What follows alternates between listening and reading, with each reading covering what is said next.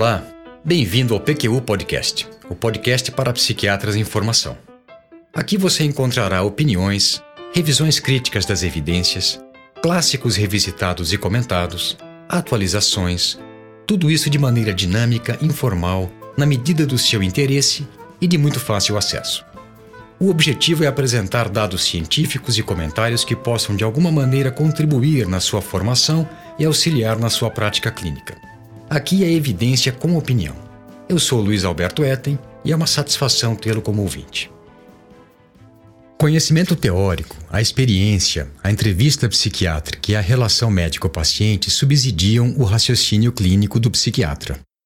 Ele, o raciocínio clínico, conduzirá ao diagnóstico passando pela formulação de caso. O diagnóstico é, portanto, o resultado final do processo de raciocínio clínico. Se acertado ou não é uma outra questão. Esse processo, o raciocínio clínico, os seus componentes e o seu passo a passo, será o assunto do episódio de hoje do PQU Podcast. Você já sabe, mas não é demais lembrar, este podcast é uma iniciativa nossa, feito com recursos próprios e sem patrocínio de espécie alguma. Ok, continuando. É o raciocínio clínico que permite ao médico extrair da patoplastia decorrente da interação, personalidade, sintomatologia, circunstâncias de vida, os elementos que possibilitarão a formulação de caso e o desenvolvimento de um diagnóstico sindrômico que, posteriormente, será discriminado em hipótese ou hipóteses mais específicas. A partir desse ponto se dá o início do encaminhamento terapêutico do caso.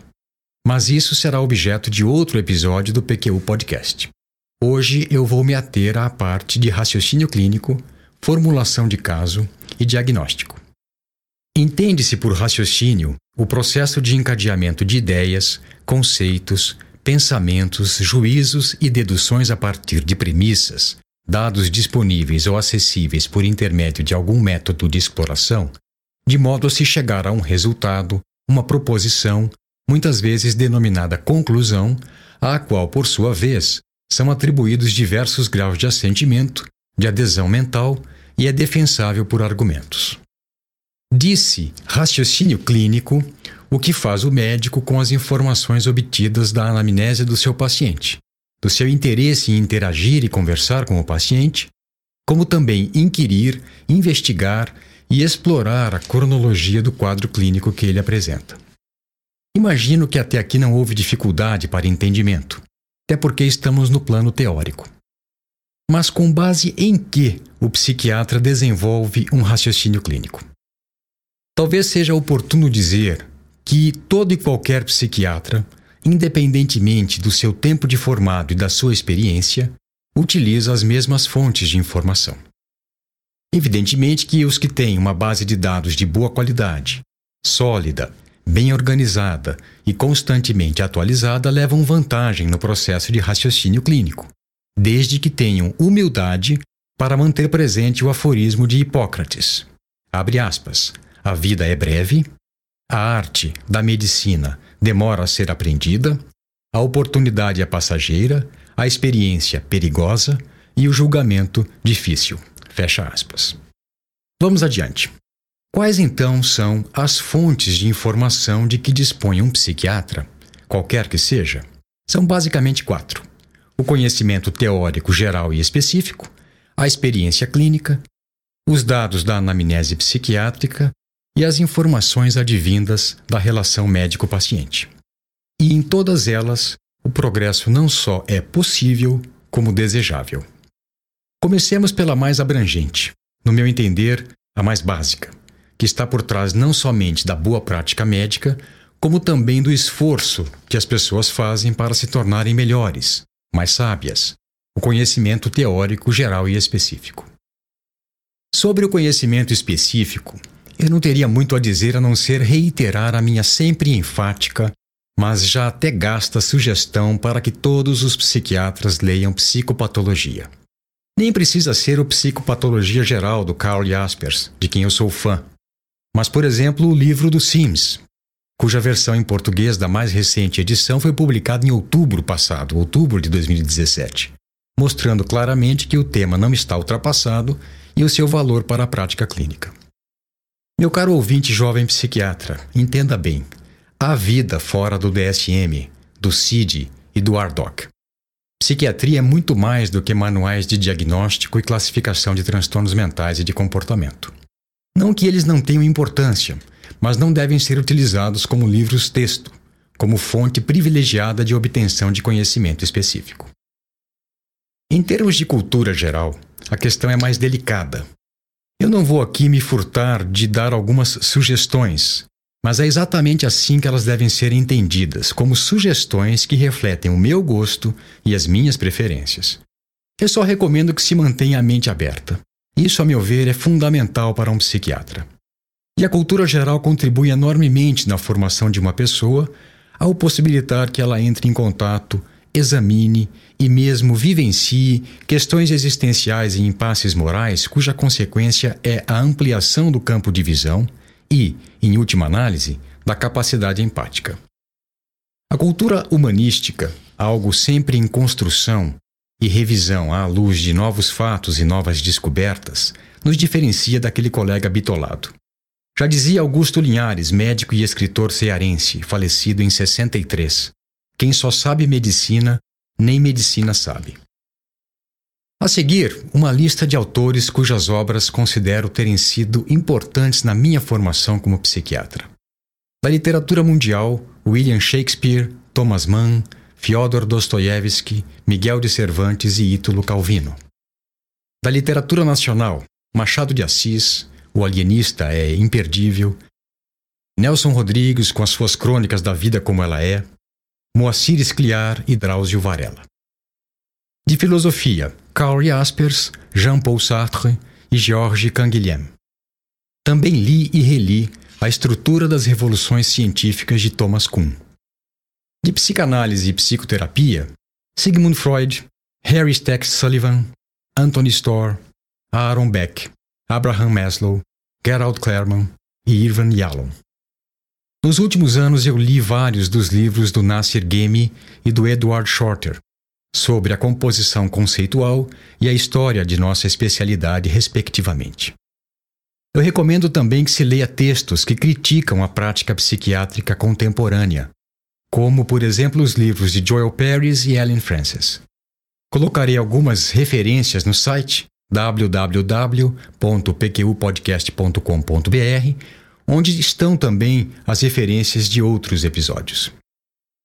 Bem, eu espero ter deixado bem claro, mas não custa enfatizar que essas são algumas das minhas referências pessoais. E eu bem sei que as minhas leituras e o que ficou para mim de cada uma delas não é algo que possa ser generalizável. Mesmo assim, me dispus a compartilhá-las. Boas dicas de leitura são algo que eu muito aprecio e levo a sério. Tanto que, se quiserem me dar um presente, que seja um livro ou um vale-livro. Outra fonte de informações fundamentais para o raciocínio clínico é a experiência do profissional.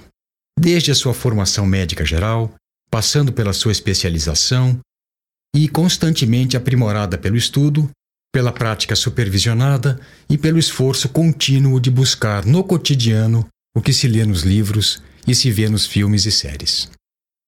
Eu vou fazer uma pequena digressão, caro ouvinte, mas você verá que tem tudo a ver com o tema que estamos discutindo, na medida em que indica um direcionamento das ações durante a formação de um psiquiatra. Eu achei que você gostaria de saber a resposta dada por pessoas ligadas à formação de novos psiquiatras a duas perguntas muito objetivas. Ela está no livro Handbook of Psychiatric Education, editado por Gerald Kay, Edward Silberman e Linda Pessar. Ele é de 2005, esse livro. Não há edição mais recente, cuja referência completa está no site do PQU Podcast. Bem, a primeira pergunta é: que conhecimentos e habilidades são essenciais para a prática da psiquiatria? Resposta: técnicas de entrevista, processo de diagnóstico, noções de psicofarmacologia, princípios de psicoterapia e capacidade de trabalhar em grupos e sistemas de saúde. Segunda pergunta: que conhecimentos e habilidades são mais necessários para continuar a aprender e manter a boa prática clínica? A resposta que eles dão é conhecer os fundamentos de neurobiologia, e aqui estão englobadas noções de neuroanatomia, neuroquímica, neurofisiologia, neuroimagem e genética, manter-se em dia com a literatura e dedicar-se à medicina baseada em evidências.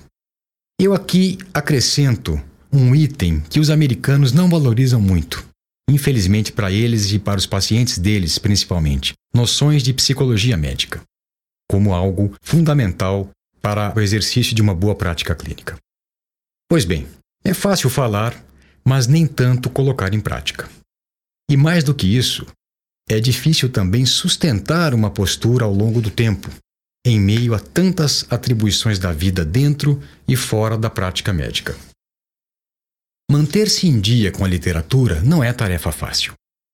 O maior obstáculo talvez seja o nível de sofisticação atingido pelas publicações, que muitas vezes impossibilita a compreensão dos elementos essenciais pelos psiquiatras em formação, e provavelmente por muitos psiquiatras mais experientes, entre os quais eu me incluo. Admitir esse fato e sempre que possível buscar bons cursos de educação continuada auxiliam a contornar e superar essa dificuldade. Discussões profícuas em nosso grupo no Facebook também certamente ajudarão.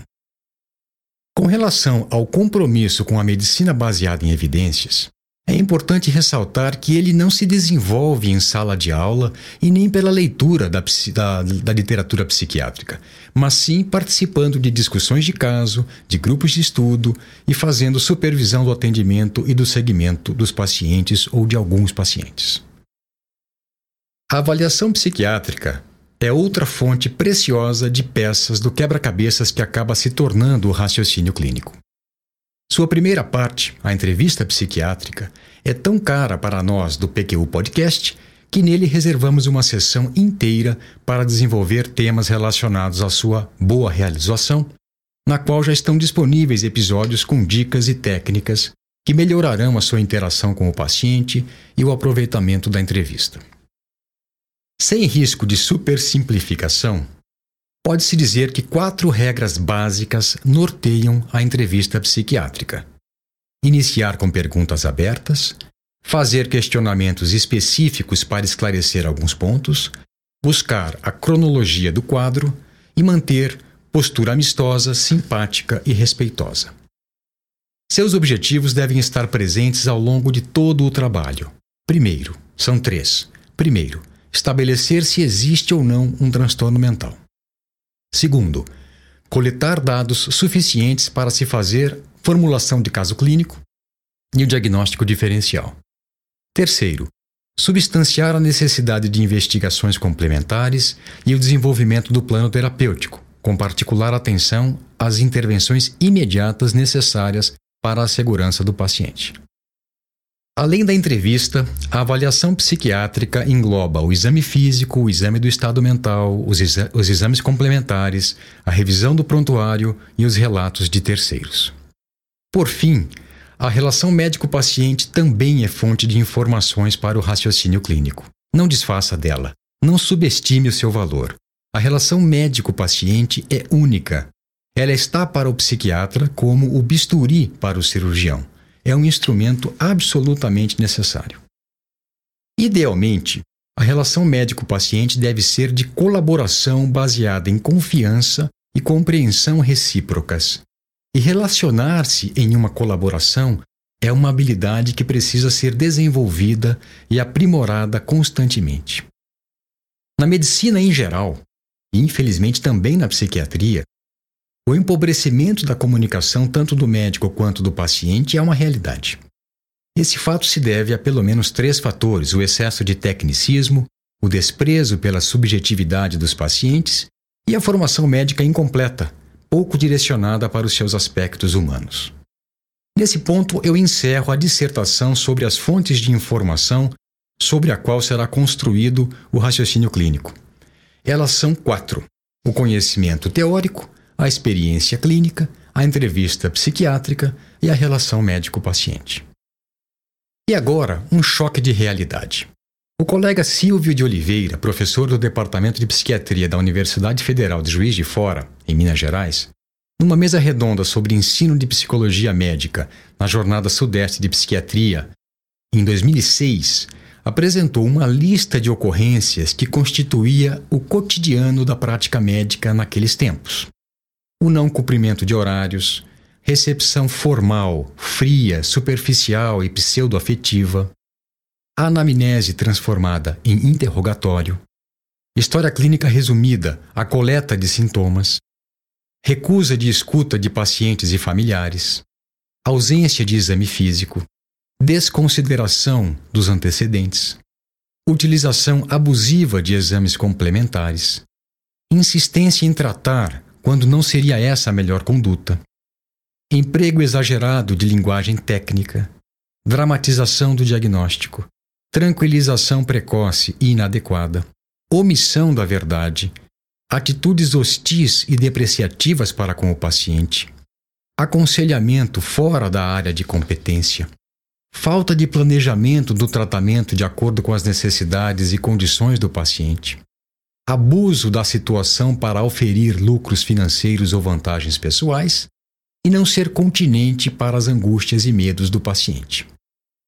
Eu fui o moderador da apresentação do Silvio.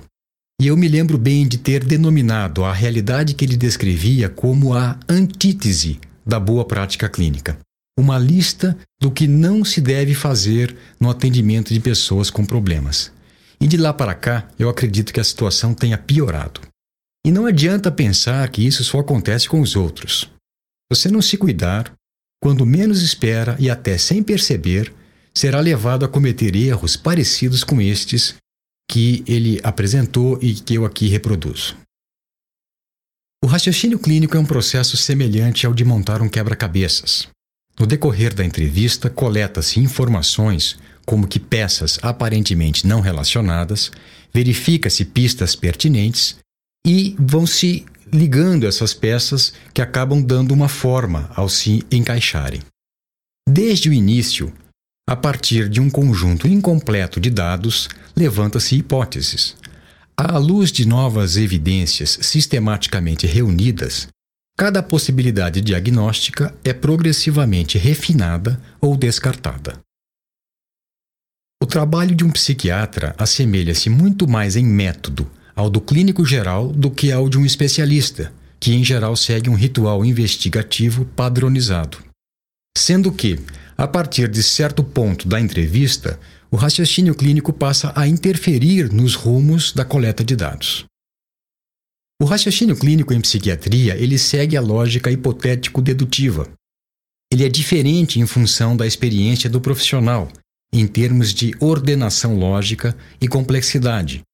Envolve o reconhecimento de pistas, inferência clínica, geração de hipóteses, investigação sistemática, confirmação ou rejeição das hipóteses formuladas e, principalmente, tempo não só de consulta, como também de reflexão e pesquisa, fora, em outro momento.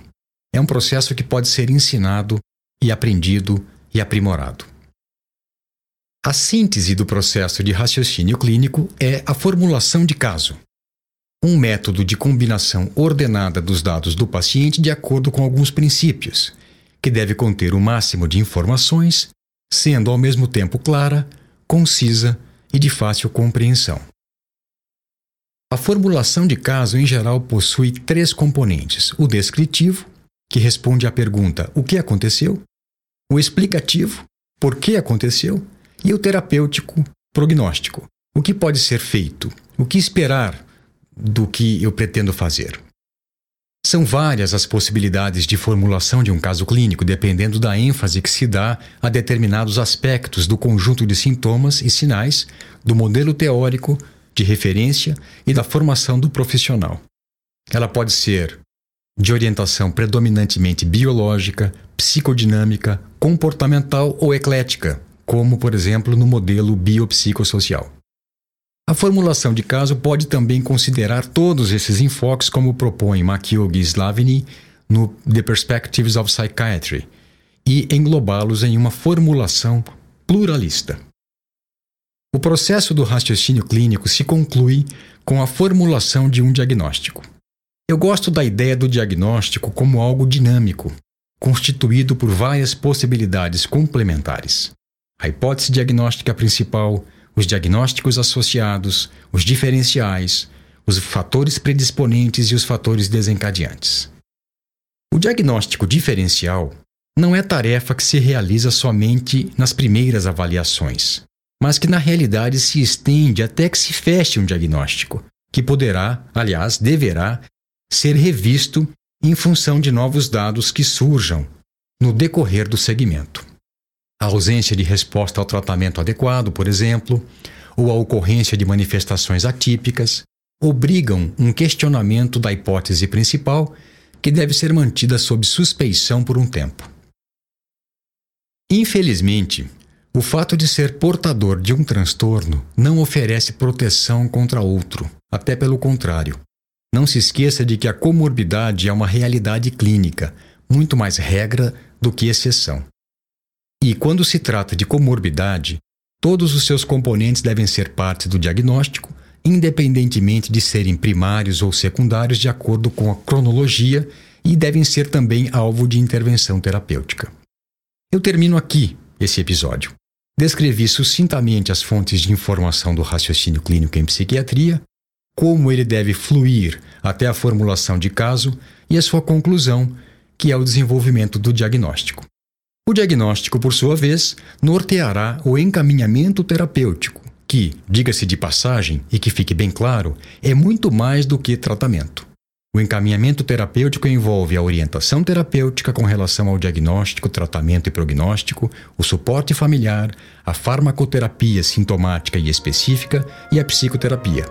Mas esse será objeto de um próximo episódio do PQU Podcast. Um abraço e até a próxima.